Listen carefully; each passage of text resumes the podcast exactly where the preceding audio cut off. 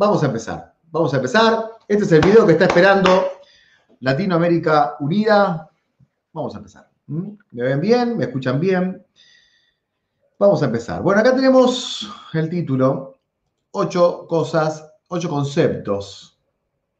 Ocho conceptos que necesitas saber antes de estudiar filosofía. ¿Por qué te voy a explicar ocho conceptos que yo creo que necesitas saber? Porque hace 20 años, cuando uno ingresaba a la carrera de filosofía, eh, no se explicaban estos conceptos. Hay más, deben ser 20, 25 conceptos. Pero voy a explicar ocho y de ahí se van a desencadenar otras explicaciones más. Y cuando yo entré en la carrera me acuerdo que se hablaba de, del ente, se hablaba de la doxa, se hablaba del episteme, se hablaba del mito, del logos, palabras que vamos a explicar hoy. Y te digo la verdad, eh, después de cuatro meses yo decía, ¿qué estoy haciendo acá? ¿Y por qué decía que estoy haciendo acá? Porque no había tenido esta clase que estás teniendo ahora, donde te explico ocho conceptos que necesitas saber. La ventaja con la que contás hoy, mi queridísimo suscriptor y amigo, es que hoy tenés youtubers de filosofía, que no solamente filosofía en minutos, hay un montón que, explican los conceptos. Tenés eh, mucho material en Google, o sea, vos googleás y tenés páginas que te lo explican. Pero el, el desafío que tienen ustedes hoy a la hora de enfrentarse con conceptos que muchas veces la academia no se los va a tolerar cuando ustedes vayan con el concepto que sacaron en Google, es encontrar fuentes confiables. Entonces les ruego que les voy a decir cuáles son para mí a la hora de buscar conceptos netos, o sea, conceptos netos, cuáles son para mí las fuentes confiables de fácil alcance, o sea, de velocidad rápida, que ustedes van y dicen, acá está, eh, necesito saber qué es, qué es la sustancia, entonces, ¿a dónde tenés que ir? ¿A dónde tenés que ir? Debajo en la caja de descripción vas a tener un regalo y quiero que después vayas y lo mires. Y es todo lo que te voy a decir. Pero, pero, te voy a contar lo que para mí deberías hacer si no sabes un concepto de filosofía. Paso número uno, si tenés la colección Gredos impresa, no digo toda la colección, son 50 tomos, pero quizás te compraste Schopenhauer, quizás te compraste, qué sé yo, acá está Aristóteles, quizás te compraste Espinosa. Los tengo a mano porque estoy con las mentorías, son 12 alumnos que mentorizo y las mentorías personalizadas y cada uno fue eligiendo un filósofo distinto. ¿Qué es lo que tenés que hacer? Cuando vas a el prólogo de Gredos, tiene un glosario, tiene un glosario. Ese glosario está aprobado por la academia. Entonces, si vos no sabés lo que es, por ejemplo, eh, el concepto de sustancia, de sustancia en Espinosa, te vas al glosario y en un párrafo te lo va a explicar para que para, por lo menos lo entiendas. Y en ese caso, en ese caso, por lo menos vas a tener una definición académica y después sí podés ir a la de Google, a la de la página web que te gusta, a la del youtuber que te gusta, pero primero fuiste a lo académico. Entonces, una de las claves para encontrar buenas definiciones es eh, cualquier libro de la colección Gredos que tenga un glosario sobre el filósofo en cuestión. Si compraste el de Aristóteles, el tomo 1 tiene un glosario sobre Aristóteles. Si compraste el de Schopenhauer, tiene un glosario sobre Schopenhauer. Si compraste sobre Spinoza, tiene un glosario sobre Spinoza. ¿sí? Es decir, es más, yo cuando hago las mentorías personalizadas, busco la manera de que mis alumnos tengan gredos. Eh, quizás tienen otra edición, pero si pueden tener gredos mejor, porque Gredos es muy confiable, sobre todo por su glosario inicial y por sus prólogos iniciales que están buenísimos para introducirte. Ahora vamos a la solución, a la solución, ¿sí? La solución que va, fíjate en la caja de descripción, está en el diccionario de José Ferrater Mora. Ese diccionario no le erra en nada. Ese diccionario vos querés saber lo que es, por ejemplo, el concepto de doxa vas a la B y lo buscas. Eh, ese diccionario está online, se puede leer en el celular y se puede comprar también. Pero no te olvides de ir a la caja de descripción. Vamos entonces a los ocho conceptos que necesitas saber antes de estudiar filosofía para que no te pase lo que me pasó a mí. Estamos, mis queridos, vamos con la primera. ¿Les suena ese concepto? Díganme en los comentarios. Vamos, despiértense. Imagínense que son mis alumnos y que estamos en una clase, en un aula. Fisis. A ver, todo, eh, eh, todos quiero que en su casa traten de pronunciar, porque la Y, o sea, la Y, fíjense, la Y, o sea, eh, no, no, puedo usar como puntero, me parece esto, ¿no? pero bueno, la I, I, I, I, así, I, es como la I del francés, fisis. Y recuerden que el griego era una quinta más alta, es decir, ¿está? O sea, fisis, así sería la pronunciación. No van a andar hablando así en la universidad, en el terciario, en el profesorado. Pero la acentuación en griego es, uh, eso es, una, una, quinta más alta. Fisis, así se pronunciaría. Y no se pronuncia fisis, sino fisis, fisis. ¿Está? La U del francés. Fisis. ¿Quedó claro? Muchos le dicen a la fisis, le dicen fusis. Yo escuché gente decirle fusis. No es lo más recomendable. ¿Por qué? Porque la Y se puede hacer, eh, eh, decir Y, entonces, fisis. La fisis es el primer acercamiento que tienen los filósofos griegos a la naturaleza. Y escúchame bien esto que te voy a explicar, porque es muy sencillo, pero te puede llegar a confundir en toda la carrera. Los griegos, cuando se encontraban con un, con un ente cualquiera de la naturaleza, un árbol, una montaña, lo que sea, no tenían una relación con el ente como tenemos nosotros, de extrema utilidad y explotación. Digámoslo en otros términos, si nosotros vemos, por ejemplo, un río muy, con mucha fuerza, lo transformamos en un recurso natural y queremos que eso sea una represa. O sea, no es que admiramos el río y decimos, asómbrame, oh querido río, sino que decimos, qué hermoso recurso natural para transformarlo en, en energía hidroeléctrica. La relación que tenemos con la naturaleza es una relación de utilidad, de dominio y de explotación. ¿Sí? No significa que yo sea un explotador, estoy diciendo cómo nos relacionamos. Por ejemplo, en el sur de la Argentina hay unos vientos extraordinarios. O sea, los vientos son increíbles en la Patagonia. Entonces, el griego, ¿qué diría con esos vientos? Maravillosos vientos, háblenme de su propio ser. O sea, tendría una relación, una relación cuasi religiosa con esos vientos. Pero ¿qué relación tenemos hoy nosotros en el siglo XXI con esos vientos? Queremos poner molinos y hacer energía hidroeléctrica, queremos explotarlo, porque no tenemos una relación, religiosa con la naturaleza. No dejamos que la naturaleza nos hable acerca de su propio ser, sino que lo que hacemos es querer dominar la naturaleza. Entonces, ¿qué es la fisis? Es la naturaleza brotando, fíjense, esto me lo dijo alguien que sabe de sánscrito, yo no sé de sánscrito, pero se los explico. La fi, el en sánscrito significa brotar, brotar. Así que es muy probable que sería que esto fuera, fuera, no sería fuera, la naturaleza brotando de sí misma para explicarnos acerca de su propio ser. La naturaleza brotando de sí mismo para explicarnos acerca de su propio ser. Eso es la fisis. ¿Y qué buscaban tales de Mileto? ¿Qué buscaba Parménides? ¿Qué buscaba eh, Genófanes, los primeros filósofos? La fisis, que la naturaleza me hable a mí mismo y que yo pueda, a partir de lo que me dice la naturaleza, explicar qué es la naturaleza. Mis queridísimos amigos, en los comentarios quiero que me digan si esto quedó claro porque voy a avanzar al segundo concepto. Quedó claro. Entonces, cuando empecé la carrera de filosofía, diga, claro, porque la física, la física, la física, la física, vos ya sabéis lo que es la física. ¿Por qué? Porque estás suscrito a Filosofía en Minutos. Porque te llegan las campanitas de notificación de Filosofía en Minutos. ¿Por qué sabes ya lo que es la física? Porque ves los vivos de Filosofía en Minutos. Bueno, vamos a avanzar un poquito más. Otro concepto más que tenés que saber si vas a empezar la carrera de filosofía. ¿Quedó claro? Ahí dice NGI 593. Muy bien. Yo no sé si muy bien la diapositiva, si muy bien que, refrescó en Santa Fe o muy bien porque entendió lo que es la fisis. Bueno, sigamos. Arge. Arge. ¿Qué es el arge? Mamita querida. Arge significa principio o primer principio de todas las cosas.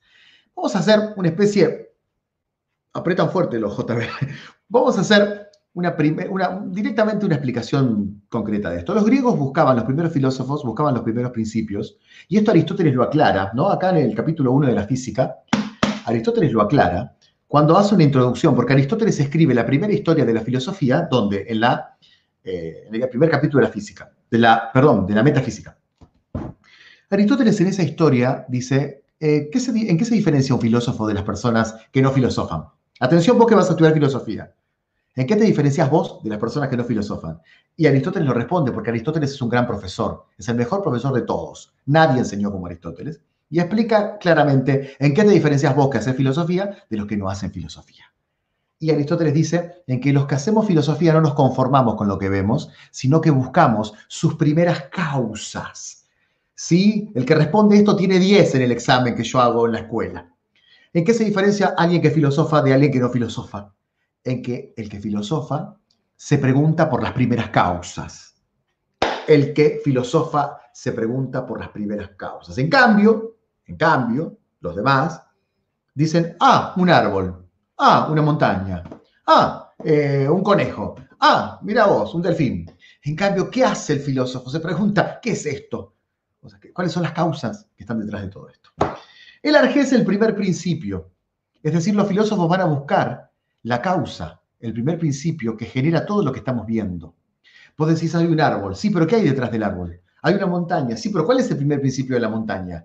Y acá te puse, acá te puse los cuatro primeros principios. A ver en los comentarios si saben cuáles son los cuatro primeros principios y qué filósofo corresponde a cada uno de los cuatro primeros principios. Tenemos la tierra, la tierra. El, filósofo que dijo que el primer principio, el arjé de todo, es la tierra, fue Genófanes. Genófanes. Es decir, los griegos van a encontrar en uno de los cuatro elementos, algunos como Empédocles, los cuatro elementos, lindo nombre, ¿eh? Yo me llamo Juan Carlos, ¿no? Juan Carlos Empédocles Denis. Empédocles tiene los cuatro elementos. Bien ahí que están respondiendo, bien ahí que están, David Ríos, Sancho están respondiendo, bien, bien ahí. Es decir, la tierra, dice Genófanes, es el primer principio. Significa que cuando él veía un paisaje, decía, lo que está detrás, de todo esto es tierra, porque el primer principio originario del Arjé es la tierra. Pero también tenés otros filósofos, como Heráclito, que te van a decir que el primer principio es el pir. A ver en los comentarios cómo pronunciamos fuego en griego, pir. O sea, la pi, la y y la ro. Pir, pir. Este es el primer, de ahí viene la palabra pirómano. Es decir, pir es fuego. Este es el primer principio, dice Heráclito. El fuego. El tercero de los elementos que tenemos es el aire. El aire. ¿Cómo se dice aire en griego? Neuma. Neuma, con P. Neuma. De ahí viene neumático, lo que tiene aire. ¿eh? Neuma. ¿Quién era el que decía que el primer principio era el aire? Anaxímenes. Anaxímenes. No Anaximandro. Anaximandro decía que era el toapeiron, lo indefinido. Anaxímenes. Anaxímenes. Sigamos. No, eh, Anaxágoras se me parece el de la pena. Díganme en los comentarios. Me los confundí los anaxos, a los anaxes. Sigamos. Y el cuarto de los elementos es el más poético de todos. Recomiendo tarea para el hogar poema del cuarto elemento de Jorge Luis Borges. ¿sí?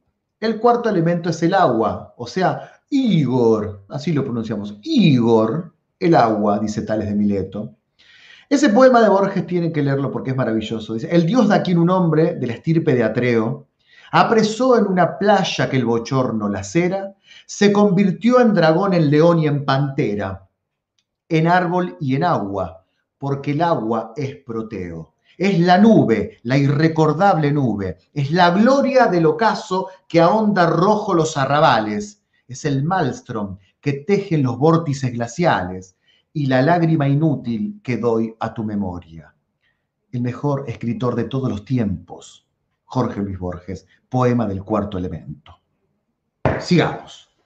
Entonces, el arjé es el primer principio y cada uno de los filósofos griegos va a ir buscando una respuesta inmanente. Atención con esta palabra, vos que estás queriendo estudiar la carrera de filosofía. inmanente. ¿Qué significa inmanente? Que el principio que ellos buscaban estaba en la tierra, dentro del cosmos. El cristianismo, por ejemplo, ¿dónde busca el primer principio? Trascendente, porque no se conforma con los entes, sino que los quiere trascender y se va para afuera y quiere buscar a Dios fuera de los entes. Pero los griegos, que no tenían el concepto de trascendencia que tiene el cristianismo, ¿dónde van a buscar el primer principio? En el fuego, en el agua, acá, acá. Por eso responden con agua, fuego y demás. Vamos a seguir avanzando. Vamos a seguir avanzando. Bueno. ¿Qué es un ente? Otra palabra que te puede llegar a importar. ¿Qué es un ente? Otra cosa que vos dirías, uy, pero ahora empezamos, empezamos con filosofía griega, uy, no, eh, eh, tomé, tomé filosofía moderna y hablan del ente, no sé qué es el ente. Te voy a explicar qué es el ente. El ente es sencillamente lo que está haciendo. Un libro es un ente porque está haciendo, es. Este lápiz es un ente porque es. Entonces, la filosofía a lo largo de la historia cuando tomes filosofía medieval vas a ver que el ente se toma de otro modo. Cuando tomes la materia filosofía moderna verás que al ente se lo toma de otro modo. Y cuando tomas filosofía griega te das cuenta que el ente tenía otra visión. Cada uno de los filósofos fue interpretando el ente. insisto, el ente es una denominación eh, genérica que se le da a las cosas. A las cosas. un árbol es un ente, porque está haciendo, sencillamente está... Ahora, pregunto en los comentarios, ¿los seres humanos somos entes? Atención, ¿sí? Eh, nosotros seres humanos, ¿somos entes? ¿Somos entes? Responde en los comentarios, por favor. Entonces, también hay que decir que, claro, para los griegos el ente tenía una definición, para los cristianos eh, el ente era creado, tiene otra definición, para la filosofía, el pensamiento moderno científico, el ente es dominable, se puede manipular, el hombre está encima del ente, lo podemos controlar, en fin. Vamos a seguir avanzando con esto, vamos a seguir avanzando. Esta es otra expresión muy sencilla, pero quiero que, que la tengas claro, porque te voy a decir algunas cosas que no se han dicho sobre este término. Y además, ¿por qué? Porque dentro de los cinco videos más vistos de mi canal está el, que, el, el video que explico la palabra mayéutica. Así que se ve que te, interesa y a los seguidores les interesa la palabra mayéutica. Entonces, vamos a explicar también qué es, por qué es tan importante Sócrates y por qué es tan importante la mayéutica. Sócrates es importante porque Sócrates genera un quiebre en la historia de la mayéutica te lo estoy pronunciando en argentino. Mayéutica. Mayéutica. Eh, podría decir mayéutica, ¿no? Pero es mayéutica. La mayéutica es el método socrático, pero ¿por qué traigo la mayéutica a colación? Porque te quiero explicar básicamente por qué es tan importante Sócrates en la historia de la filosofía. Primero y principal, Sócrates es importante porque Sócrates es un antes y un después, ya que antes de Sócrates las preocupaciones eran estrictamente cosmológicas. Pero con Sócrates, por una cuestión histórica de lo que estaba atravesando Atenas, con Sócrates comienza eh, una preocupación, digamos, por lo político y por la política en Atenas, porque Sócrates prácticamente no se mueve de Atenas. Entonces, ¿por qué es importante Sócrates? Porque Sócrates trae a tierra la problemática del ciudadano. Y como trae a tierra la problemática del ciudadano, por eso es tan importante. Pero después, los posteriores, digamos, los discípulos, Platón, Aristóteles, van a seguir, van a seguir eh, filosofando, explicando acerca de cuestiones cosmológicas, acerca de cuestiones cosmológicas. Pero eh, Sócrates es como que quiebra la historia, además es el único que da su vida por la filosofía. Y la mayéutica es su método. La, la mayéutica es su método. ¿Qué significa? La mayoría de ustedes lo saben, en los comentarios lo van a decir seguro. Mayéuticos en griego significa parto, parto. Le venía de la madre de Sócrates. Pero ¿por qué Sócrates creía? Acá aporto algo. Hay una tradición de intérpretes de la filosofía griega que nos dice que Sócrates creía que podía llegar a dar a luz algo de conocimiento, porque en el fondo tenía lo que pensaba cualquier griego de la época de Sócrates. Y es que vos habías vivido una vida anterior o venías de otra, o sea, que, que, tu alma no empezaba el día que vos naciste, sino que tu alma tenía una existencia anterior y ya sabías muchas verdades, pero en esta vida tenías que recordarlas por el proceso de reminiscencia. ¿Y cómo te vas a acordar de esa verdad? A través de un filósofo que te ayuda a parir esa verdad que está dormida en vos mismo, pero va a dar a luz esa verdad con preguntas socráticas. Por eso es importante que tengas en claro el rol de Sócrates, Porque Sócrates, acordate que es como una especie de antes de Cristo, después de Cristo. Es quiebre en la historia de la filosofía griega. Bueno, vamos a terminar. Eh, nada, no vamos a terminar, nos queda uno más, unos, unos cuantos más. Esto es muy interesante. Acá voy a mandarle un saludo grande al señor David Hume. David Hume. Eh, el tema de lo empírico era un concepto que yo no terminaba de entender nunca porque lo buscaba en el diccionario y el diccionario no me decía lo que me explicaban mis profesores. Es decir, si yo hubiese ido al diccionario de Ferrater Mora, sí, pero el diccionario que teníamos en casa no. Fíjense que en el gráfico que estoy presentando, lo voy a poner a pantalla completa, ¿para qué tiene que ver mi cara? Fíjense, en el gráfico que estoy presentando tienen un árbol y tienen un unicornio tachado. ¿Por qué pongo un unicornio tachado y pongo un árbol? Volvamos. No, ahí no, volvamos, ahí sería. ¿Por qué tienen un árbol y un unicornio? Porque el árbol es un conocimiento empírico. En cambio, el unicornio no es netamente un conocimiento empírico. ¿Y por qué un unicornio no es un conocimiento empírico? Porque ni ustedes, o sea, ni las 139 personas que están conectadas, ni las personas que están habitando esta casa, mi hija y mi esposa, ni yo hemos visto nunca un unicornio. Espero, no me vengan con que vieron un unicornio. Pero al no tener nunca una corroboración en la experiencia del unicornio, el unicornio no es un conocimiento empírico. Pero déjame decirte algo después. El árbol sí es un, es un conocimiento empírico. ¿Por qué? Porque con la experiencia yo aprendí lo que era un árbol y también después con la experiencia yo aprendo, eh, eh, vuelvo a encontrarme con el árbol y ya aprendí lo que era, entonces vuelvo a encontrarme con el árbol y vuelvo a corroborar que eso que estoy viendo es un árbol. Entonces, empírico en filosofía significa el conocimiento que proviene de la experiencia. ¿Y por qué es tan importante? Porque para algunos filósofos como Aristóteles el conocimiento empieza en lo empírico, pero se va elevando hacia el motor inmóvil. Para otros filósofos como, como Hume, lo único que hay es conocimiento empírico. Para otros filósofos como Descartes, el conocimiento empírico es engañoso porque los sentidos me engañan. Para otros filósofos como Kant, el conocimiento parte de la experiencia. Por eso es muy importante que sepas el concepto de lo empírico y que sepas también que el unicornio que está ahí es una unión de dos conceptos empíricos que forman una fantasía o una idea engañosa. El cuerno, digamos que lo podés ver empíricamente en un rinoceronte, y el caballo, que lo podés ver empíricamente en un caballo. Pero ¿qué hizo tu cabeza? Unió dos ideas empíricas y formó una idea fantasiosa. ¿sí? Pero el unicornio como ente no es empírico porque nadie en, este, en esta sala de 150 personas, nadie Nadie vio un unicornio. No me vengan ahí abajo eh, Juan, una vez yo estaba eh, tomando una cerveza con mi tío en Navidad y apareció un unicornio. Por favor, les pido. Sigamos avanzando. ¿Cómo viene hasta ahí? Díganme en los comentarios, sean sinceros. Si no les gusta, me lo dicen y no importa. Eh, si no les gusta, no importa porque yo sé que hay gente que realmente esto le va a venir como anillo al dedo. Vamos a pasar a una diapositiva más. Doxa. Doxa. Acá, ya, para ser sincero con ustedes, a esta altura de la carrera, yo no tenía la más pálida idea ya de que me estaban hablando. O sea, yo me, entero del concepto doxa más o menos, más o menos, eh, al quinto mes, y ya decía, basta, loco, basta, esto no es para mí. Porque, ¿Dónde voy a encontrar doxa? Si no existía internet cuando yo hice filosofía.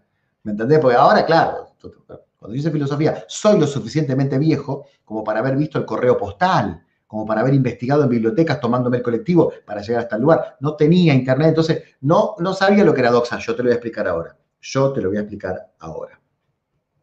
¿Qué es la doxa? En filosofía tenés que, este, este concepto no solamente te va a servir para la carrera, sino que también te va a servir para los debates de la tele, de la televisión. ¿Viste? ¿Cómo, cómo debate la televisión? Un panel con ocho personas y un conductor.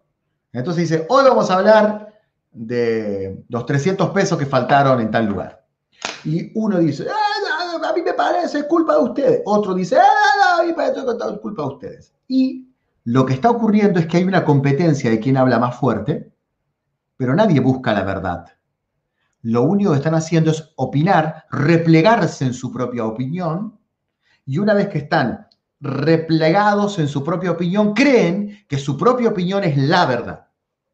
Y dígame muchas veces la verdad, muchas veces cuando ustedes discuten, eh, o cuando yo discuto, también pensamos que lo que estamos haciendo en esa opinión en esa discusión que está con un fragor fuerte, ¿no? Y que estamos debatiendo si, si hay que jugar eh, eh, con, tres delanteros o con dos delanteros, por ejemplo. Entonces, ah, para, mí hay que atacar con tres delanteros. No, yo soy de los que atacan con dos. Y el que dice dos delanteros está convencido que la verdad es dos delanteros. Y el que dice atacar con tres delanteros está convencido que la verdad es lo que opina él. Pero los griegos a esto ya lo habían eh, pensado y nos dicen hace 2500 años, atención, una cosa es doxa y otra cosa es episteme, que es la otra diapositiva.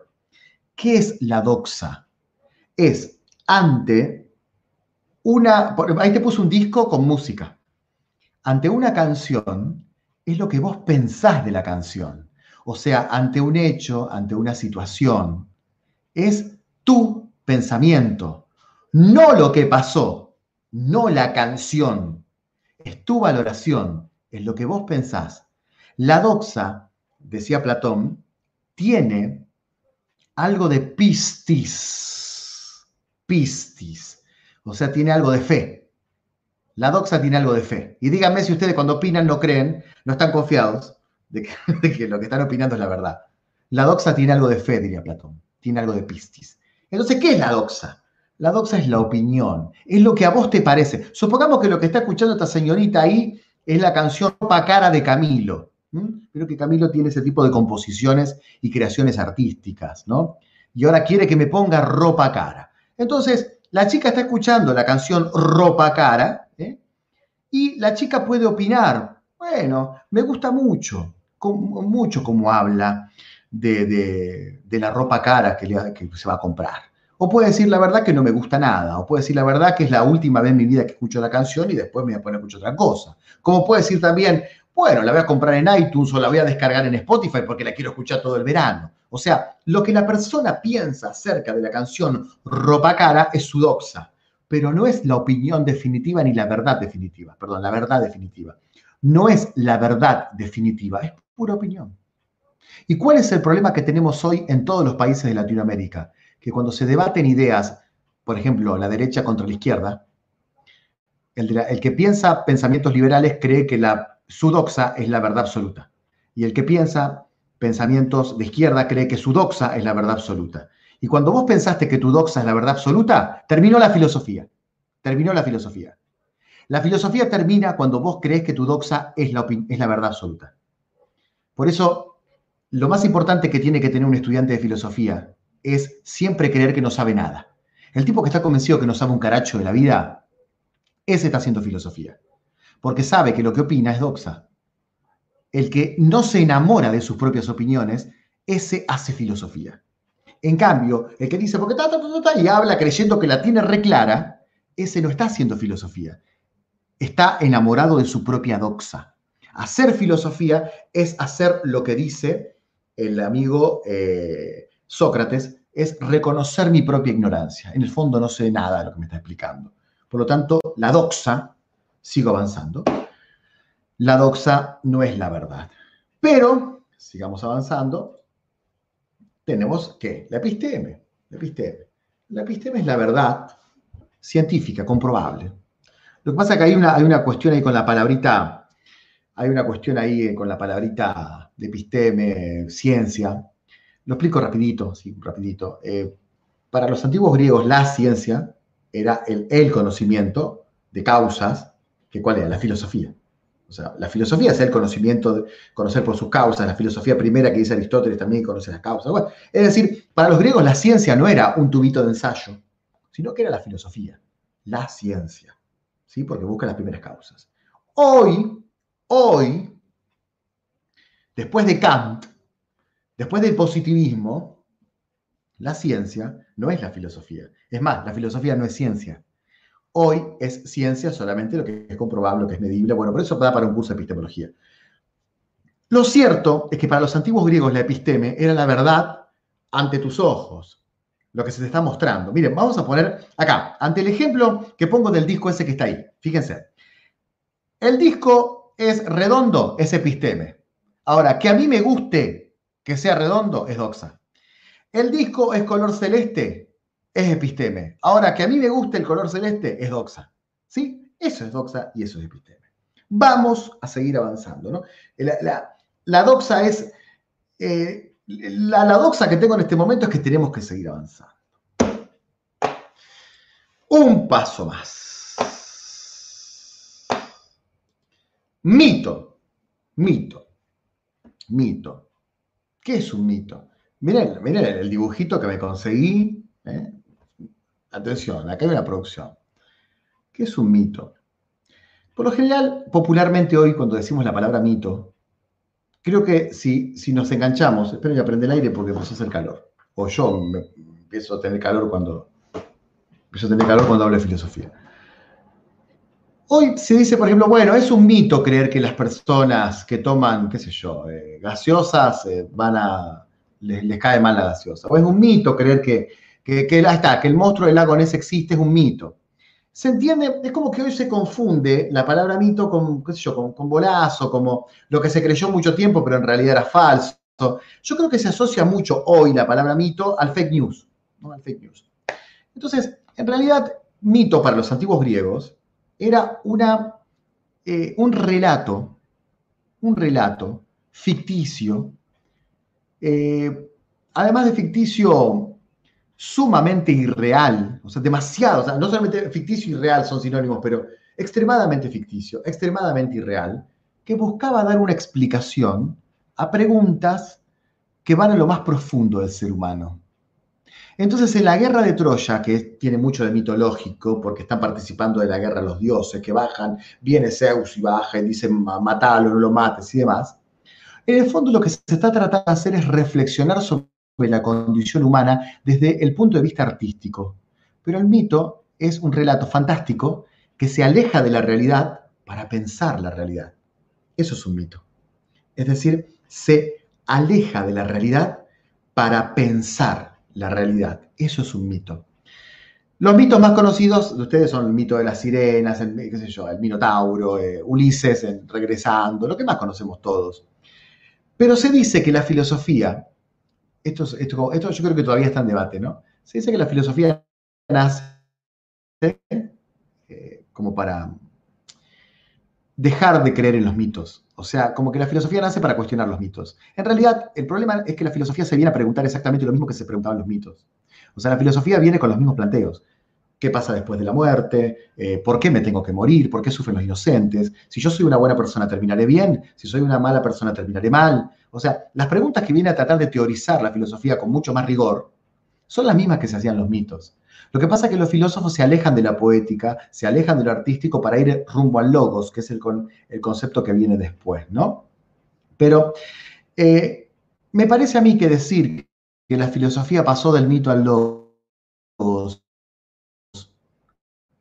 abandonando de un día para otro el mito, es mentira, porque cuando uno lee, no tengo acá las obras de Platón, pero cuando uno lee el banquete, por ejemplo, el banquete está lleno de mitos, están discutiendo acerca de dioses, semidioses y demás. O sea, están, es, imposible que, eh, es más, vieron que Sócrates todo el tiempo está haciendo alusión en el juicio al daimon que lo hablaba, o sea, eh, y hablan todo el tiempo de, oh, por Zeus, Zeus que, Zeus me iluminó. Es decir, hay una tradición en los filósofos de mucho respeto por los mitos, pero respeto para un filósofo por los mitos no significaba seguir creciendo a rajatabla en los mitos, sino empezar a cuestionarlos un poquito y tratar de buscar una verdad distinta, una verdad más racional, que es lo que vamos a ver ahora. Bueno, bueno, bueno. ¿Cómo viene? Si tengo que guiarme por las estadísticas, viene re bien, porque arrancamos 80 y ya somos el doble, así que gracias. El logos, te lo expliqué un poquito en el anterior y ya con esto voy terminando. Mirá, 40 minutos, te dije que te habla media hora. El logos, el logos, es una verdad un poco más comprobable que el mito. Lo que pasa es que la palabra logos tiene como 20 significados distintos. Por ejemplo, en la Biblia, eh, logos no tiene el mismo significado que en Heráclito, por ejemplo. En Juan 1.1 dice, en el principio era logos, y el logos estaba con Dios, y el logos era Dios. O sea, en la Biblia la palabra logos significa la palabra de Dios haciéndose carne, ¿no? La palabra de Dios viniendo al mundo y Juan 1.14. Y aquel ver, o sea, caijologos sarxegéneto, y aquel, aquella palabra, aquel logos, se hizo de los mismos genes que nosotros, se, se autoengendró como nosotros, se hizo carne. Entonces, ese, esa palabra logos tiene un significado muy fuerte, que es la palabra viva de Dios. O sea, en la Biblia te estoy hablando. O sea, hay mucho significado en la palabra logos, es profunda, es pesada. Pero hablar de logos en la filosofía griega a modo general significa la verdad, la verdad comprobable, una verdad, o sea, no, desde el punto de vista estrictamente filosófico, los mitos no son mentiras, sino que son una forma de entender la verdad desde la mentira del arte. Pero la verdad del logos es una verdad más rigurosa. Es una verdad más rigurosa. Es una verdad que busca sus causas, que busca argumentar desde las causas. Ya no es que perdiste la guerra de Troya, no es que perdiste la guerra de Troya porque Zeus no quiso. La perdiste porque quizás no llevaste los correctos barcos, porque quizás no combatiste bien, es buscar las causas verdaderas de por qué pasó algo que pasó. Y por eso hay que hacer filosofía, porque la filosofía es buscar realmente las cosas, o sea, es buscar las causas verdaderas de lo que te está pasando. ¿Sí? Si vos vas a pensar ante cualquier cosa que le pase al mundo una teoría conspirativa, y te estás yendo para el lado del mito.